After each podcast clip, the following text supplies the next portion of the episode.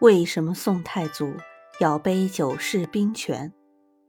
宋太祖赵匡胤，涿州人。公元九六零年，他发动陈桥兵变，建立宋朝。赵匡胤靠发动兵权夺得政权，也就很不放心自己的部下，但他不愿像刘邦那样诛杀功臣，便采取了一种新的安置功臣的办法。建隆二年七月，赵匡胤宴请功臣宿将，席间赵匡胤说。我要当上皇帝，全靠你们。可当了皇帝以后，却整夜不能安眠。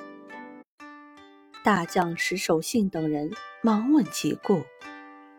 宋太祖答道：“列位故无异之，但若部下有贪图富贵之人，有朝一日也强将黄袍加身，你们不想当皇帝也不行了。”石守信等人。惶恐地请太祖指一条生路，太祖便委婉地诱导他们交出兵权，出手藩镇，多买良田美宅，以尽天年。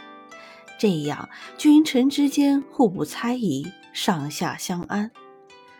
石守信等人大悟，第二天便上表假称有病，要求解除兵权。太祖欣然同意。这就是有名的杯酒释兵权。